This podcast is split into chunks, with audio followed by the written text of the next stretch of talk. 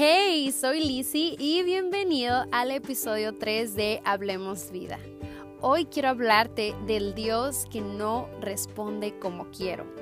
He conocido personas que en algún punto de su vida se han sentido desilusionadas de parte de Dios. Así es, escuchaste bien. Y es tanto al grado de llegar a expresar que su vida sin Cristo era mejor, que las cosas le salían mejor. Es más, hasta ellos creen que eran mejores personas. Y en lo personal creo que esto se debe a que nuestra naturaleza humana siempre tiende a buscar a algo o a alguien para echarle la culpa cuando las cosas no salen como esperamos. En lugar de asumir la responsabilidad de enfrentar la vida venga como venga, independientemente de las razones que nos han traído hasta aquí. ¿Estoy tocando alguna fibra sensible? bueno, te hablo de un segundo grupo de personas y a este grupo yo pertenecí por mucho tiempo y es el grupo en el que nos sentimos que Dios también nos falló porque en alguna situación no respondió como nosotros queríamos. Es un grupo tan silencioso pero tan presente en nuestra sociedad, ya sea que vayan o no a la iglesia. Es un grupo de de personas del por qué a mí.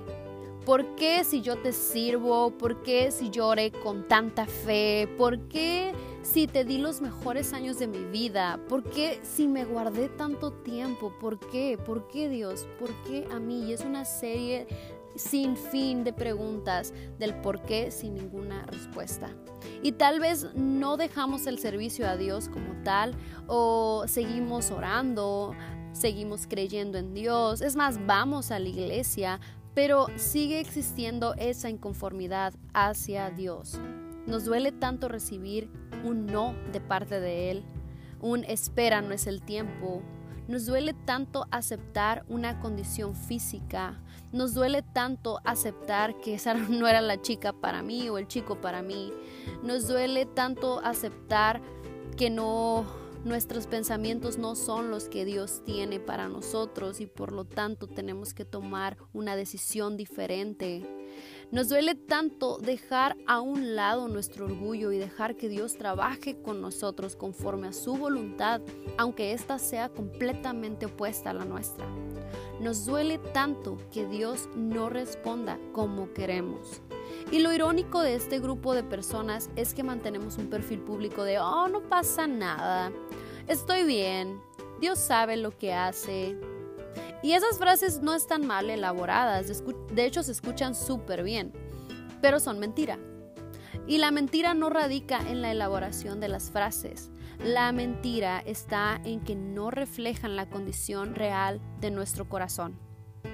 Ahora sí estoy tocando fibras sensibles. y me encantaría decirte que con el tiempo esto disminuye, pero la verdad es que no. Aumenta al grado de convertirse en un obstáculo en nuestra comunión con Dios. Obstáculo que por consecuencia nos impide crecer, frena algunos sueños y nos lleva a tener que tomar decisiones completamente equivocadas al plan que Dios diseñó para nosotros. Todo esto solamente porque Él respondió como nosotros no queríamos. Y quiero aclarar dos puntos en esta sección. Y es que Dios no es manipulable. No se trata de qué tanto tú le das para que Él te dé. Si Dios, siendo Dios, no nos manipula a nosotros, ¿qué nos lleva a pensar que nosotros, simples mortales, podemos controlar al Todopoderoso? Tal vez suene crudo, pero tu servicio a Dios no es una lista de actividades que tienes que cumplir para llegar a obtener lo que quieres. Tu servicio a Dios debe ser el fruto de tu comunión con Él, reflejando la actitud correcta de tu corazón. ¿Y cuál es esta actitud correcta de la que tanto hablo?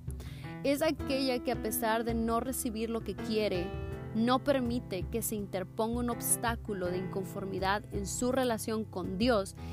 Y esto suena súper bonito, pero me lleva a mi segundo punto. Y es que yo conozco el sentimiento que se tiene cuando Dios no responde como queremos. Esa sensación que te lleva a pensar que Dios te falló, que Dios te fraudó la esperanza y la confianza que tú depositaste en Él. Y si yo lo conozco, imagínate si lo conoce Dios. Claro que sí, Él lo sabe perfectamente. Y hoy quiero hablar vida a tu corazón, animándote a aceptar aquellas respuestas que Dios te dio y que no eran las que querías escuchar, ver o actuar. Esas respuestas que ya tienen tal vez semanas, meses o años y tú todavía estás al pendiente como si fueran nuevas. Enfócate en lo que está por delante. Retoma tu comunión con Dios y si hay obstáculos, pídele que te ayude a removerlos. Créeme que tus sueños y anhelos y deseos están expuestos ante Él y Él los toma en cuenta pero te dará conforme a su tiempo y su perfecto plan que diseñó desde lo eterno para tu vida. Él es el Dios que no responde como queremos. Y qué bueno, porque si fuera así nuestras vidas serían muy limitadas. Él es el Dios que no responde como queremos porque mientras nosotros buscamos saciar nuestros deseos, Él busca nuestro crecimiento. Él es el Dios que no responde como queremos porque su perspectiva es infinita y la nuestra es limitada.